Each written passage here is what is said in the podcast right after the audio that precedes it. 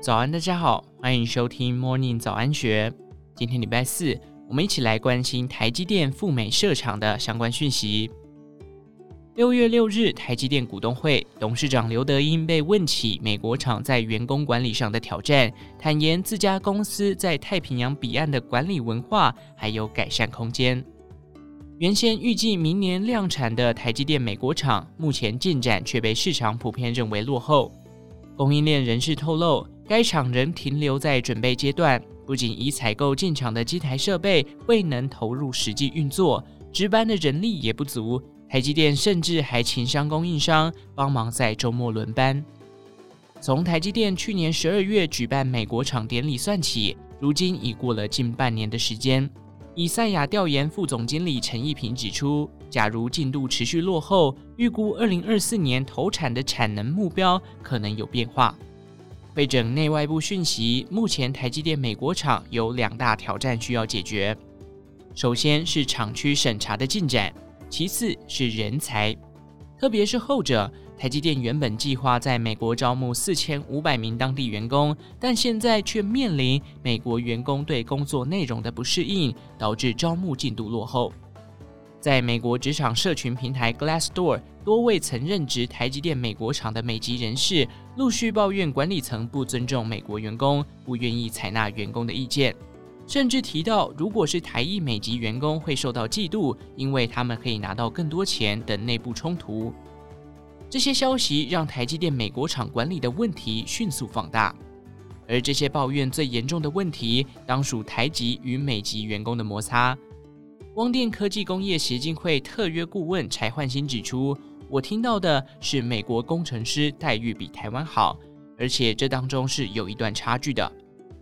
美国工程师的薪资较高，不用值夜班，甚至是不愿意听从台籍主管的命令，再再深化台美员工之间的心结。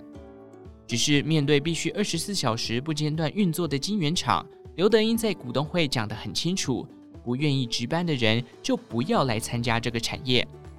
这番强硬谈话的背后，微区科技总经理吴金荣指出，台积电近年也在尝试新的管理模式，例如让员工做四休三，意思是连上四天班后连休三天，与一周工作时数不超过六十个小时等等。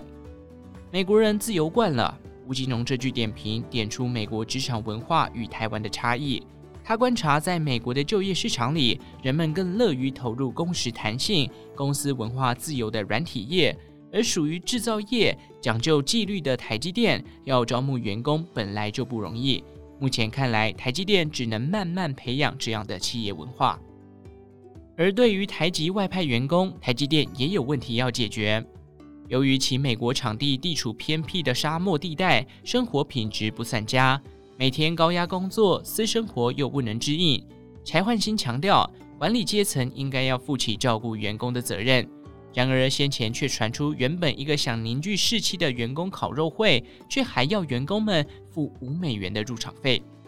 人的心结不解，晶圆厂空有机台也无法运作。对此，台积电在今年四月指派过去担任南科十四厂厂长、曾是公司最年轻副总经理的王英郎接下美国厂执行长的兵符。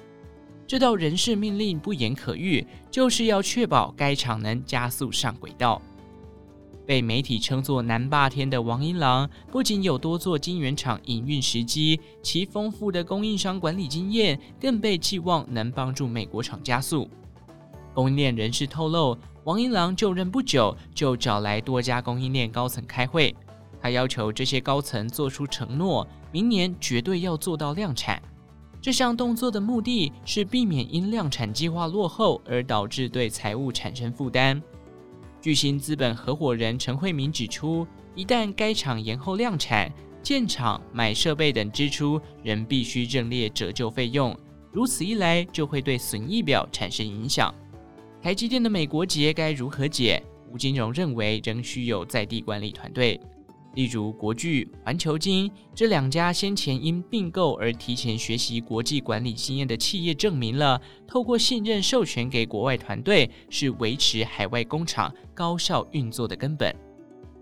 以环球金董事长徐秀兰为例，在二零一二年完成日本 Covalent 并购后，他从零开始学日文，就是为了熟悉日本文化，并且用当地语言与在地的专业经理人沟通，贯彻由当地人管当地人的做法。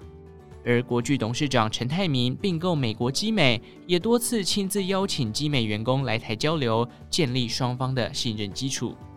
也许面对供应链分散的后全球化时代，这是一道所有台湾公司都将面对的课题。